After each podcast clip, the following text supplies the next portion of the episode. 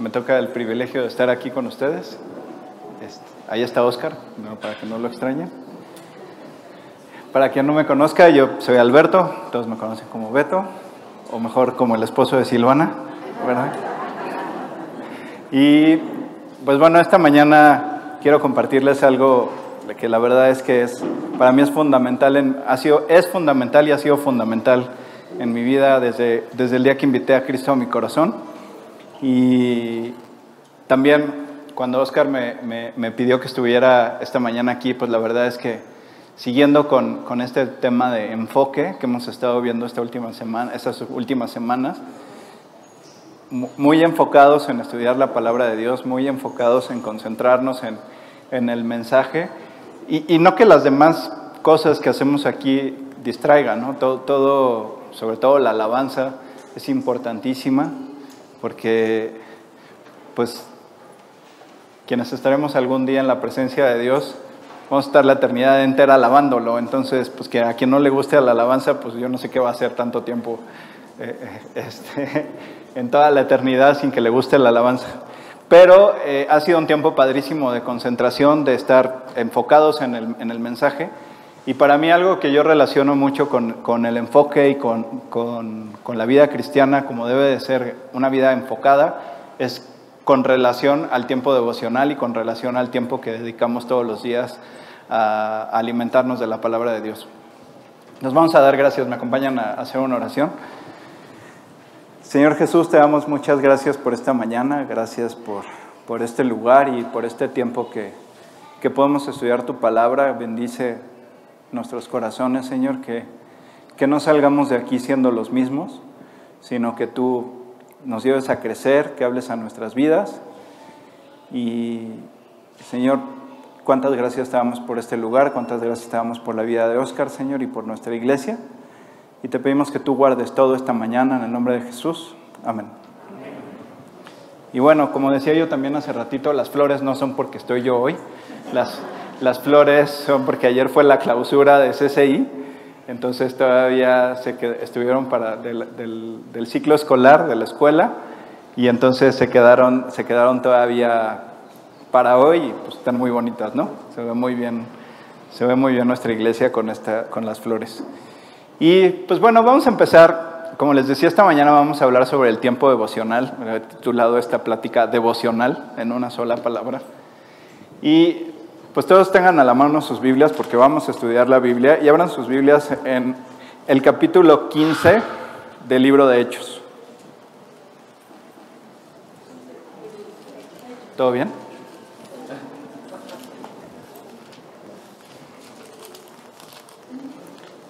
en el versículo 36, dice el versículo 36 del capítulo, de, del capítulo 15 de Hechos, después de algunos días, Pablo dijo a Bernabé, volvamos a visitar a los hermanos en todas las ciudades en que hemos anunciado la palabra del Señor para ver cómo están. Y pues no crean que Pablo le propone esto a Bernabé para ver cómo están, para ver cómo estaban sus cuates que hicieron en todas las iglesias que fueron a fundar, para ver cómo les iba en la chamba o para ver cómo, cómo les iba en sus vidas del día a día. La realidad es que Pablo le propone esto a Bernabé para que vayan a ver cómo están espiritualmente todas esas personas que habían conocido durante su primer viaje misionero y que habían y en donde habían fundado una gran cantidad de células, una gran cantidad de iglesias. Y entonces dicen, oye, pues yo quiero ir a... Pablo le propone esto a Bernabé porque dice, yo quiero ir a ver cómo están, yo quiero ir a ver cómo están, quiero ir a ver si están leyendo, quiero ir a ver si están orando, quiero ir a ver si se están congregando, quiero ir a ver si están viviendo para Cristo, quiero ir a ver si están hablando de Cristo. Entonces, esto era lo que estaba en el corazón de Pablo al querer decir, yo quiero ir a ver cómo están todos nuestros amigos de esas iglesias que fundamos. Sin embargo, pues tristemente ocurre un desacuerdo eh, bastante grande entre Pablo y Bernabé, provocado por una situación que había pasado en su primer viaje misionero. Y esto lo que, lo que pasó fue que en su primer viaje misionero se llevaron un sobrino de Bernabé, que se llamaba Juan, que tenía por sobrenombre Marcos. Este Marcos que suena al del Evangelio, pues es el mismo. Pero todo, digo, después Dios hizo un trabajo precioso en la vida de Marcos, al grado que fue quien escribió el Evangelio que lleva su nombre, eh, muy guiado y apoyado por el apóstol Pedro. De hecho, hay quienes dicen que, el Evangelio de Marcos es debería de ser más bien el Evangelio de Pedro, porque Pedro estaba ahí con Marcos escribiéndolo, pero bueno, él, después fue infinitamente usado este personaje. Sin embargo, en ese momento estaba, su vida estaba hecho un cotorreo total. Era un jovencito que no quería saber nada de Dios, este, pero que se había criado en este, muy cerca de los apóstoles y muy cerca incluso del propio Jesús. O sea, Juan, el que tiene por el nombre Marcos, conoció a Jesús en persona. De hecho, si tú quieres saber en qué momento de la historia en los evangelios aparece, aparece eh, Juan Marcos, Juan Marcos es este muchacho que se relata en el Evangelio de Marcos que huyó envuelto, que estaba envuelto en una sábana y que cuando capturaron a Jesús este, se perdió la sábana y pues, salió corriendo sin ropa. Entonces él conoció a Jesús, él vivía en un hogar cristiano, en su casa eran las predicaciones, se cree incluso y se afirma incluso que este aposento alto en el que fue la, última cena y en el que eran las primeras reuniones, en las que eran las primeras predicaciones después de la resurrección de Jesús, era la casa de los papás de Juan Marcos. Entonces vivía muy cercano a la palabra, vivía muy cercano, pero él no quería saber nada de Dios. Pero era sobrino de Bernabé. Y entonces lo llevan al primer viaje misionero y pues a mitad del viaje dice, ¿sabes qué? Que yo creo que, yo ya me voy a regresar a mi casa. Esto de andar viajando en barco y esto de haber viendo en dónde dormimos, no es para mí, esto está muy incómodo, yo extraño a mi mamá y ya mejor me voy a regresar a mi casa. Y entonces pues esto trajo una serie de inconvenientes al primer viaje misionero, pero al final Dios dio la gracia y el objetivo de ese primer viaje misionero se cumplió. Pero, pues Bernabé le dice, oye, sí, órale, a Pablo, órale, vamos a visitar a todos a ver cómo están, pero hay que llevarnos otra vez a Juan Marcos. Y Pablo le dice, no, no, no, no, no nos lo vamos a llevar. Y entonces esto genera un desacuerdo entre Pablo y Bernabé, y tú me preguntarás, oye, ¿quién tenía la razón? Pues la realidad es que lo tenían los dos. No era, no era, ninguna necedad que Bernabé quisiera llevar a, su sobrino. Bernabé tenía en su corazón alentarlo. Bernabé tenía en su corazón que Juan Marcos quisiera vivir para Cristo. Bernabé tenía en su corazón que, él que, Juan Marcos le entregara su vida a Cristo. Y pero, por pero por el otro lado, Pablo decía, oye, pues ¿por qué me voy a llevar a un chavo que nos puede servir de, de tropiezo? Y yo tengo una misión que a mí me encargó Jesús, que es ir a predicar el Evangelio hasta el último lugar de la tierra. Pablo es el asignado como apóstol de los gentiles, el apóstol destinado a ir a predicar por todas las regiones por las cuales él pudo estar y compartir la palabra. De hecho, hay quienes dicen que después de Jesús en los, 2000, en los últimos dos mil años no hay personaje más influyente en la humanidad que el apóstol Pablo. Entonces, pues los dos tenían un propósito y los dos tenían la razón. Deciden separarse y Pablo cumple su objetivo de ir a todas estas iglesias a ver cómo están. Pero el punto de lo que te quiero platicar esta mañana es que yo cada vez que paso por este versículo, lo pienso hacia mí y digo, ¿cómo estoy? O sea, ¿qué, ¿qué, pasaría si yo viviera en esa época y viniera el apóstol Pablo a visitarme y me dijera, oye, ¿cómo estás? Entonces, eh, pienso en cómo estoy en mi vida cristiana, cómo estoy en mi vida espiritual, cómo estoy en mi relación con Dios, cómo estoy pasando mi tiempo de lectura, cómo estoy pasando mi tiempo de oración, cómo está mi corazón, cómo está mi mente, cómo está todo lo que ocurre alrededor. Y la verdad es que Pablo iba, iba a, visitar a, todos ellos, a todos ellos con, con esta intención. Y en algún momento pues se encontró con, con, situaciones como la que pasaban con los, con los corintios, este, estos tan nombrados corintios que, que, solían portarse bastante mal, eh, que, eran, que eran sumamente rebeldes, que, dejaban que muchas cosas, muchas pasiones humanas eh, se metieran a la iglesia y eso provocaba muchos conflictos entre ellos. Y si leemos en 1 Corintios 11, 17,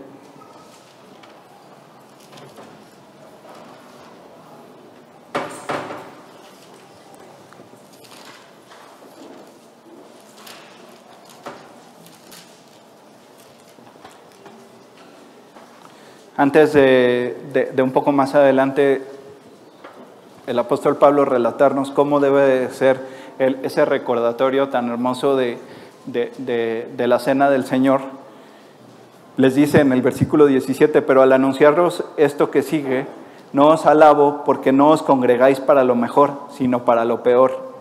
Pues en primer lugar, cuando os reunís como iglesia, oigo que hay entre vosotros divisiones y en parte lo creo.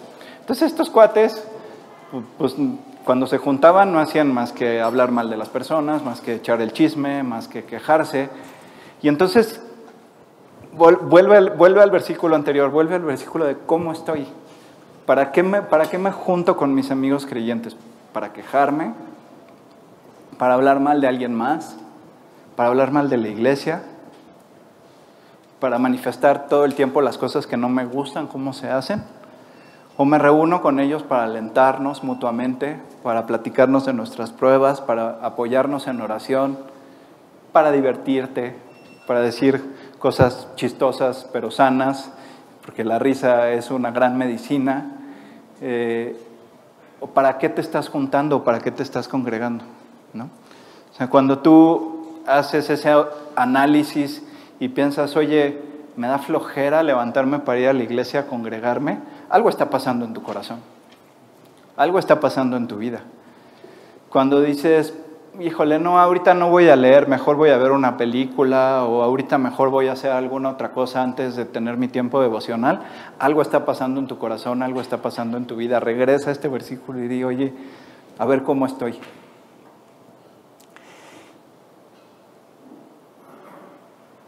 La verdad es que, digo, ahí tengo el privilegio y la bendición de tener hoy en día dos grupos de discipulado uno de padres de familia relativamente jóvenes, todos tenemos más o menos la, misma edad, y otro de, chavos que va más o menos como entre 15 y 22 años.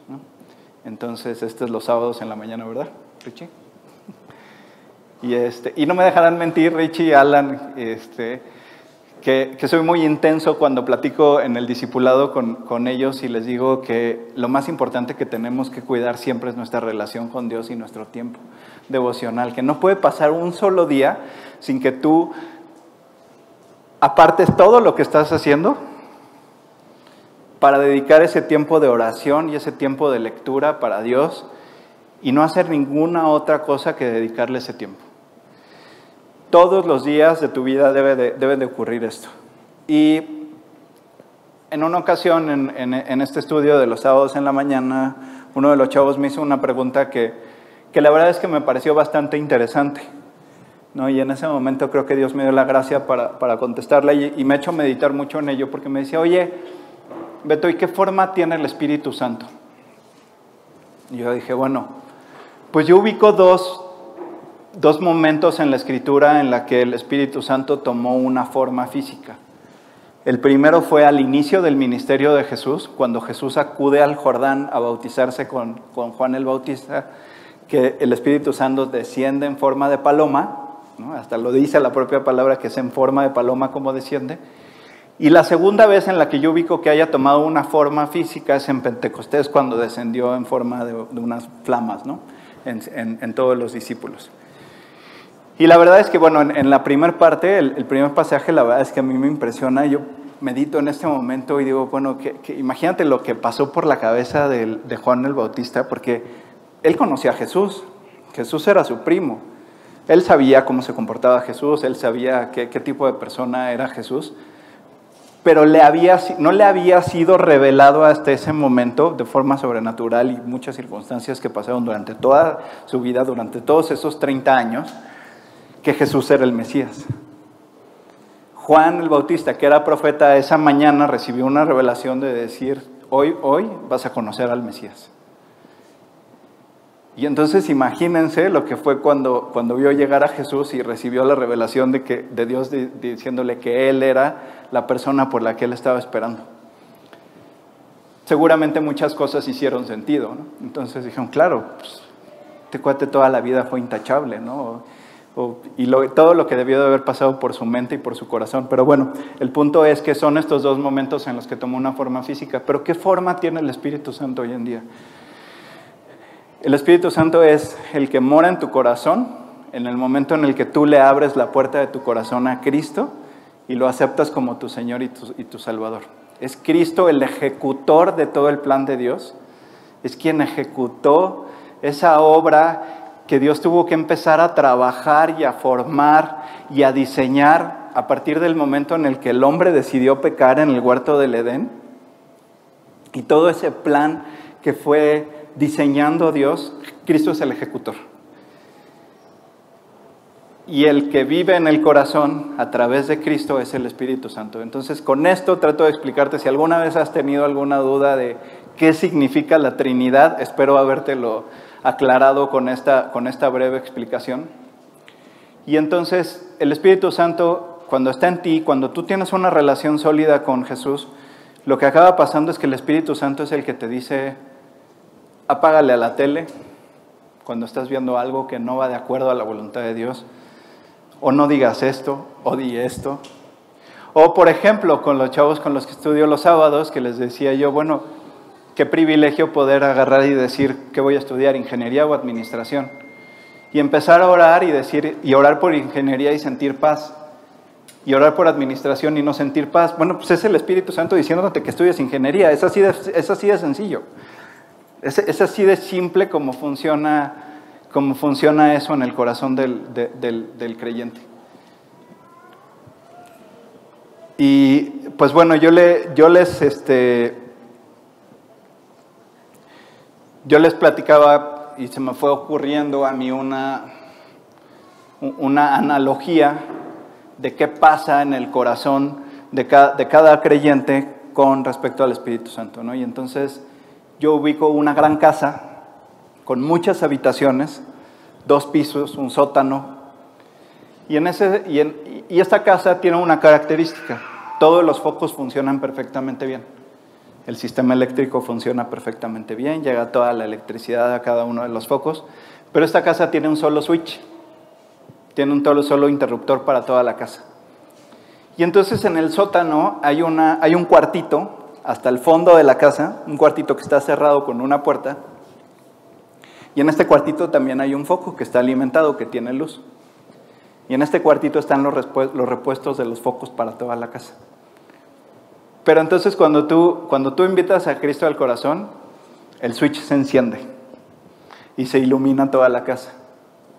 Pero ¿qué pasa en el momento en el que tú dejas de orar, dejas de leer, dejas de obedecer, dejas de congregarte, tu corazón se empieza a enfriar. Y entonces para mí es como si poco a poco los focos de esa, de esa casa se fueran fundiendo uno a uno, de cuarto en cuarto.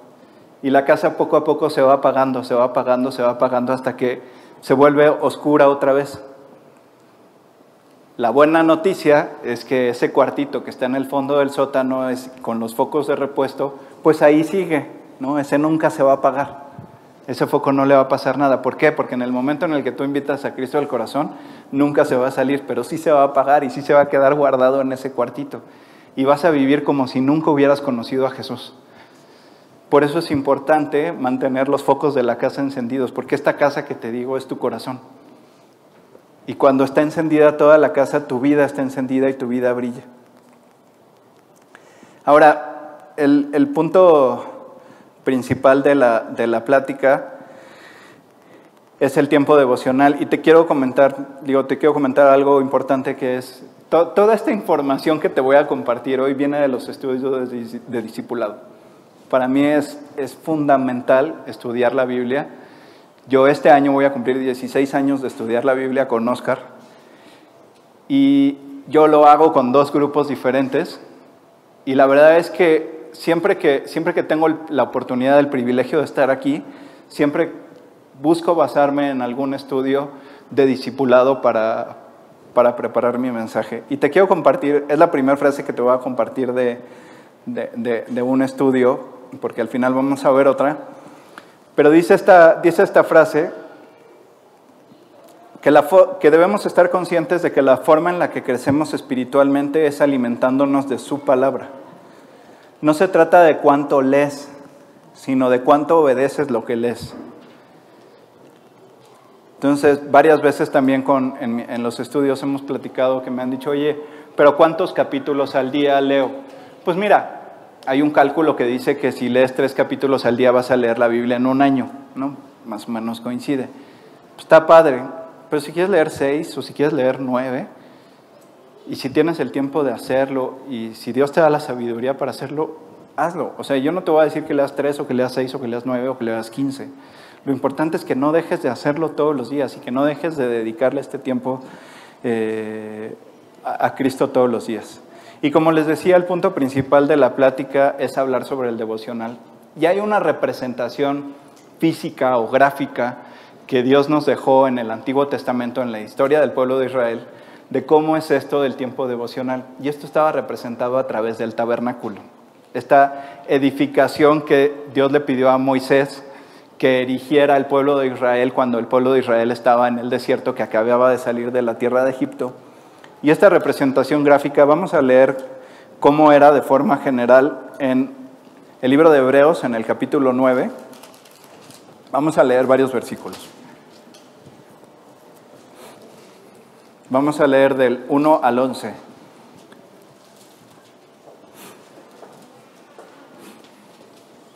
Ahora bien, Aún el primer pacto tenía ordenanzas de culto y un santuario terrenal, porque el tabernáculo estaba dispuesto así.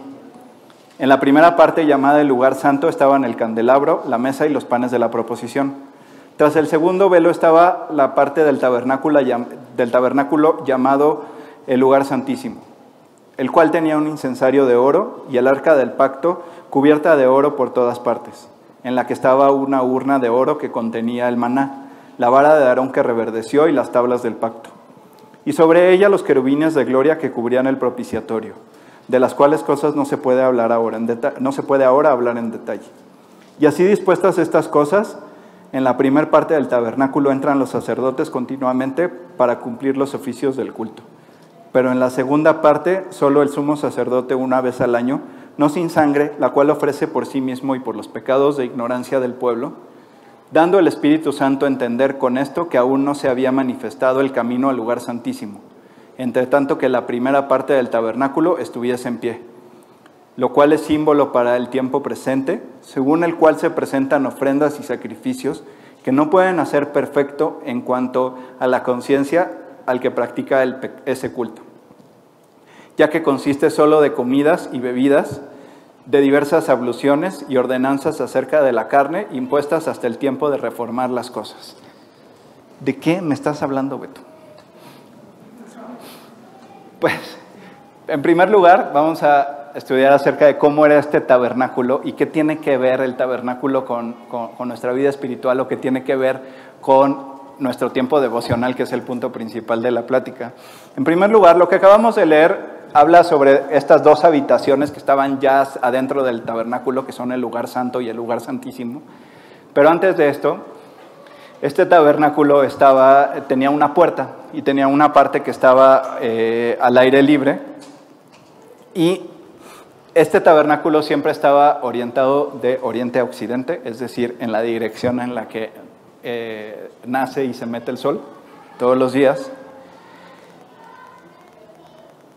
Y cuando tú entrabas por la puerta, este tabernáculo solamente tenía una puerta, una puerta de entrada y una puerta de salida. ¿Con qué relaciono esto? Jesús dijo, yo soy la puerta. Entonces solamente tenía una puerta de entrada y una puerta de salida. Lo primero que encontrabas entrando al tabernáculo era un altar de bronce en el cual se hacían los sacrificios de todos estos animales, principalmente de, de corderos y de machos cabríos, con los cuales se hacían las expiaciones por el pecado ya no es necesario hacer ningún otro sacrificio. El sacrificio ya lo hizo Cristo en la cruz. Él ya pagó por todos estos pecados. Ya no hay que sacrificar ningún cordero porque Él, es el, él siendo el cordero de Dios, esto ya se cumplió. Entonces ya digamos que ya tenemos la puerta. Jesús dijo, yo soy la puerta. Luego primero está la parte del sacrificio, eso ya se efectuó. Y si tú tienes a Cristo en el corazón, digamos que ya pasaste esa parte del tabernáculo. Y la verdad es que te quiero decir que que, se me hace increíble que podamos estudiarlo así, porque no es que esté mal como lo hacíamos antes, que a lo mejor te hubiera traído una presentación de PowerPoint con flechitas y toda la ruta, pero no, o sea, piénsalo en el corazón, piénsalo en cómo es para ti esta representación de cómo es el tiempo devocional. Y después, y después llegas a donde está la, fuente de bronce, en donde este, que tenía una base de espejos, y ahí los sacerdotes, antes de entrar al lugar santo y al lugar santísimo, se lavaban las manos y se lavaban los pies. Digo, aquello era un baño de sangre, entonces, este, porque degollaban al animal y la, la regla para hacer el sacrificio es que el animal tenía que derramar hasta la última gota de sangre, como lo hizo Jesús en la cruz. Entonces, este, se lavaban y se lavaban los pies, se lavaban los pies. Recuerda que en la última cena, Jesús le lavó los pies a sus discípulos. Cuando llegó con Pedro, Pedro así en su carácter todo alocado y, hasta altanero a veces, dice, no, no, ¿cómo crees que tú me vas a lavar los pies a mí? ¿Qué te pasa? Y entonces Jesús le dice, a ver, si no te lavo los pies no vas a tener parte conmigo. Y entonces ahí como que agarra la onda y dice, no, no, entonces bañame todo. Y Jesús dice, Pedro, no estás entendiendo nada. Tranquilízate y pon atención. El, el lavado de pies no es otra, digo, en ese, en ese entonces era muy, muy común o era una práctica regular que se lavaran los pies porque las calles eran de tierra y utilizaban sandalias. Entonces imagínate cómo llegaban con los pies a sus casas. Pues imagínate tú llegar y que tu mamá, órale, no entras a ningún lado si no te lavas los pies primero. Entonces, este, por eso era el ritual de lavarse los pies, porque, porque con eso ya se limpiaban. Pero ahora, ¿qué pasa con esto? Y les dice, ya ustedes están limpios por la palabra que les he hablado. El que necesita lavarse no se necesita lavarse sino los pies. Oye, ¿qué significa todo esto? Y de hecho en el, Evangelio de Juan, cuando tú lo lees en, algún, en, repetidas ocasiones, el apóstol Juan dice que estas cosas no las entendían hasta que Jesús resucitó, hasta que el Espíritu Santo los fue guiando, los fue educando, los fue alimentando. Porque, porque el apóstol Juan escribió el, Evangelio en la última etapa de su vida. En el apóstol Juan escribió todo lo que escribió, lo escribió en la última etapa de su vida, incluido el Evangelio. De hecho, esto, esto está comprobado cuando tú lo lees, Juan siempre se refiere a su pueblo como los judíos. Es en el único evangelio en el que, en el que se le llama así. Juan ya estaba en una etapa de la vida en la que ya se, le había, ya se les conocía a los judíos así, porque los judíos ya estaban dispersos por todo el mundo. Juan incluso redacta este evangelio después del año 70 después de Cristo, en el cual ya había sido destruido el, templo y los judíos ya habían sido dispersados por todo el mundo. Y ya validamos, ¿verdad, Champ? ¿Cuál es la fecha de la destrucción del templo? En el año 70 es el 6 de agosto, pero equivale al 9 del mes de Ab en el calendario judío. Va cambiando según caiga, entonces este año cae en el 6 de agosto, pero es el 9 del mes de, Ab del año 70. Y la verdad es que no es ninguna coincidencia que desde, que desde ese entonces ya no existe el sacrificio.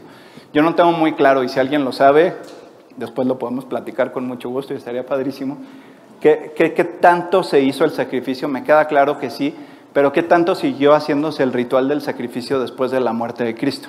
¿no? O sea, obviamente hubieron muchísimas cosas.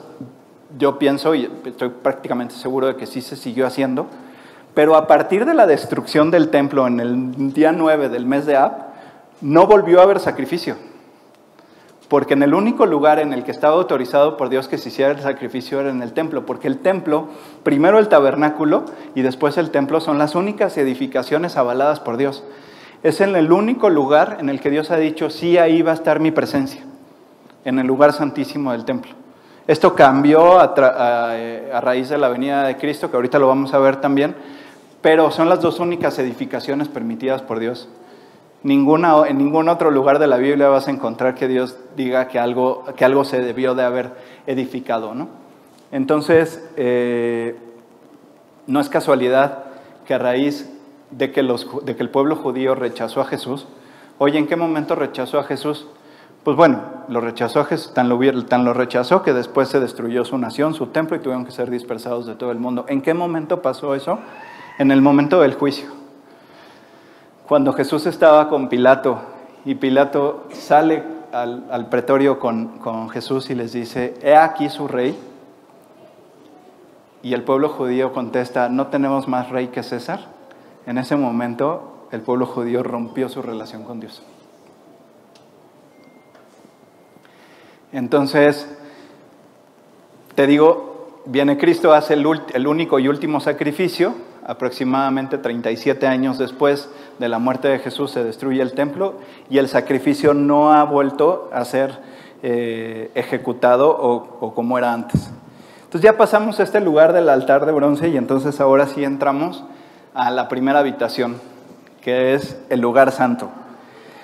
Y en el lugar santo, en la primera habitación, era donde había una mesa con los panes de la proposición, un candelero y el altar del incienso. ¿Y qué significa todo esto? Todo tiene un significado precioso. En primer lugar, cuando tú tienes esta visualización de que entras al lugar santo, en el momento en el que el sacerdote entraba al lugar santo, dejaba todo el mundo atrás. Ya, o sea, se metía en este cuarto, este cuarto sí estaba techado, estaba totalmente sellado, eran unas cortinas muy gruesas. Podía ser que a lo mejor todavía ahí entrara algo de luz antes de entrar al lugar santísimo, porque estaba hecho de cortinas, pero bueno, la idea era que ya no entrara nada de luz. Y entonces cuando entras al lugar santo, lo único que te alumbra es el incienso que representa la oración, el candelero, que era la única luz que había, que representa el Espíritu Santo, y el pan, que representa la palabra de Dios. Entonces, digo, no, sé si me explico hasta ahora cómo cuadra esto ya perfectamente bien con tu tiempo devocional, tu tiempo de oración, tu tiempo de lectura y cómo es tu tiempo de lectura alumbrado por el Espíritu Santo.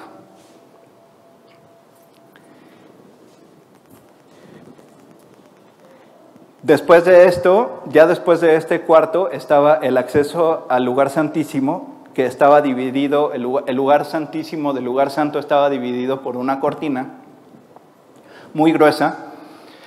Incluso se dice que cuando en la destrucción del primer templo, al final lo lograron, ¿no? Porque no, destruyeron absolutamente todo. Cuando Nabucodonosor II eh, destruyó Jerusalén en el primer exilio, dicen que trataron de jalar con bueyes de lado a lado la cortina del lugar, del lugar que divide el lugar santo con el lugar santísimo y no la podían romper, de lo gruesa que era y de lo bien eh, tejida que estaba porque no podía permitir nada del paso de luz, porque Dios además de haberles permitido construir ese templo y haber ordenado esa edificación, decía yo habitaré en la oscuridad. Entonces no podía entrar absolutamente nada de luz a, a donde estaba la presencia de Dios. En el momento en el que Cristo muere en la cruz, un dedo invisible rompe de arriba abajo el velo del templo. Cuando tú lees en el Evangelio que dice, el velo del templo se rasgó, esto fue lo que pasó. Y entonces, ¿qué pasó en ese momento? Se abrió la puerta al lugar santísimo, se abrió la puerta a través de Cristo a la presencia de Dios. Entonces, yo no sé si me cachas lo relevante y lo importante y lo fundamental que es tu tiempo devocional. Y cómo está representado en función del, del, de lo que era el tabernáculo, de cómo estaba edificado el tabernáculo y después el templo. O sea, es acceso directo a través de la sangre de Cristo a la presencia misma de Dios. Libre para cualquiera que lo único que tiene que hacer es reconocer sus pecados e invitar a Cristo a vivir a su corazón.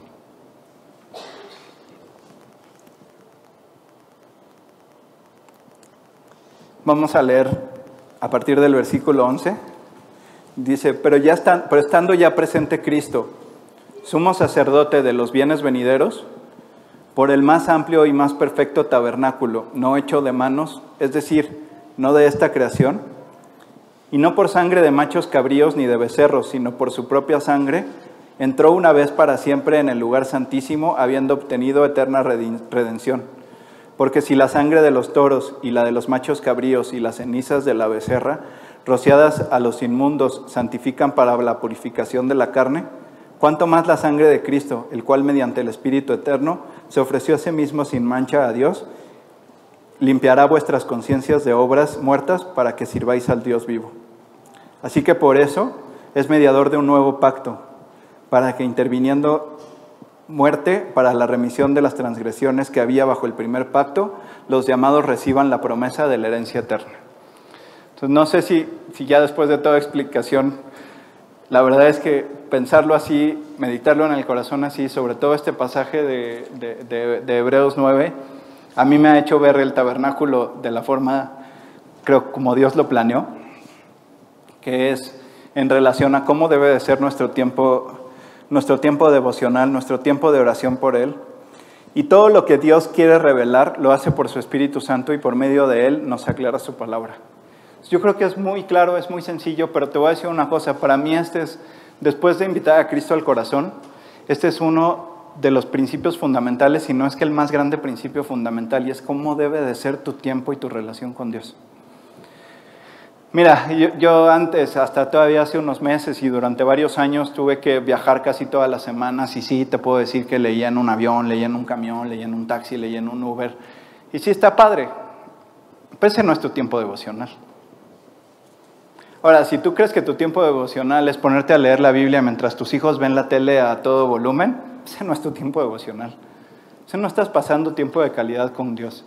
Claro que ese tiempo de lectura no se va a ir en vano, yo creo que Dios va a seguir trabajando en tu corazón. Pero si tú no haces, y no, te estoy pidiendo que lo tomes de forma como, como ritual, no, no, no es así, no me malinterpretes. Pero si tú no haces esto en tu corazón, de, darle la exclusividad completa de ese tiempo que le vas a dedicar a Dios, dárselo a Él, cerrar tu contacto con el mundo y acercarte al lugar santísimo, a relacionarte con Jesús, Creo que esta es la forma correcta y además es la forma como, como Dios lo dejó en su palabra que debemos tener nuestro tiempo con Él. Les voy a leer, ¿se acuerdan que les dije que tenía otra frase del discipulado con, un, grupo que tengo los lunes que les digo que es de matrimonios más o menos jóvenes? Estamos estudiando el Salmo 23 e, y, la semana pasada vimos una frase que la verdad es que a mí me parece muy buena, que dice que en el caso de las personas se dice que alguien es inmaduro porque no sabe lo que quiere.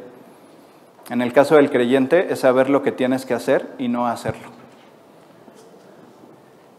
Entonces, está muy sencillo y vamos a regresar ahí en el mismo libro de Hebreos, en el capítulo 4, en el versículo 16. Dice, acerquémonos pues confiadamente al trono de la gracia, para alcanzar misericordia y hallar gracia para el oportuno socorro. O acerquémonos confiadamente a este lugar, porque a través de la sangre de Cristo tenemos acceso directo a su presencia a través de nuestro tiempo devocional. Y bueno, eh, la verdad es que toda esta mañana hemos estado hablando de qué es lo que hace o, qué es lo que Dios nos dejó dicho en su palabra que debemos hacer como creyentes, todos aquellos que hemos invitado a, Cristo al corazón. Pero yo no, yo no quisiera dejar pasar este tiempo sin decirte a ti, si estás aquí por primera vez o si aún no tomas esta decisión, que, que Cristo verdaderamente cambia las vidas y que Cristo vino a morir por ti, vino a morir por mí, y por eso todo lo esto que hemos venido platicando, de cuál era el plan perfecto que, que Dios diseñó y que Jesús ejecutó en la cruz, para poderse relacionar con nosotros de la forma en la que Él lo había diseñado desde la creación, cuando creó a Adán y a Eva, el único propósito que tenía Dios era el de relacionarse con nosotros. Pero el pecado nos apartó de Él. El día que tú pecaste, ese día tu, posibilidad de relacionarte con Jesús o por tu posibilidad de relacionarte con Dios se terminó. Y para eso precisamente vino Cristo a morir por ti y por mí en la cruz y derramar hasta la última gota de su sangre y hacer este único sacrificio para que no tuviera que haber ningún otro ritual. Y créeme que lo, lo único que va a pasar en el futuro, cuando se restablezca este ritual, es con motivos 100% proféticos y que están escritos en su palabra. Porque el único sacrificio ya se cumplió. Y no importa qué hayas hecho, de qué tamaño sea. Si mentir o, cualquier otro pecado es pecado para Dios y la primera vez que lo hiciste te separó por completo de Dios. Entonces, a través de Jesús tenemos acceso a este lugar. Cristo cambia a las personas, llena los corazones. A mí lo hizo hace poco más de 16 años. Y yo estoy seguro que esta mañana lo quieres hacer con tu vida si tú estás aquí o estás en línea. Así que es muy sencillo. Te voy a leer un versículo. Está en el capítulo 3 de Apocalipsis, del libro de Apocalipsis.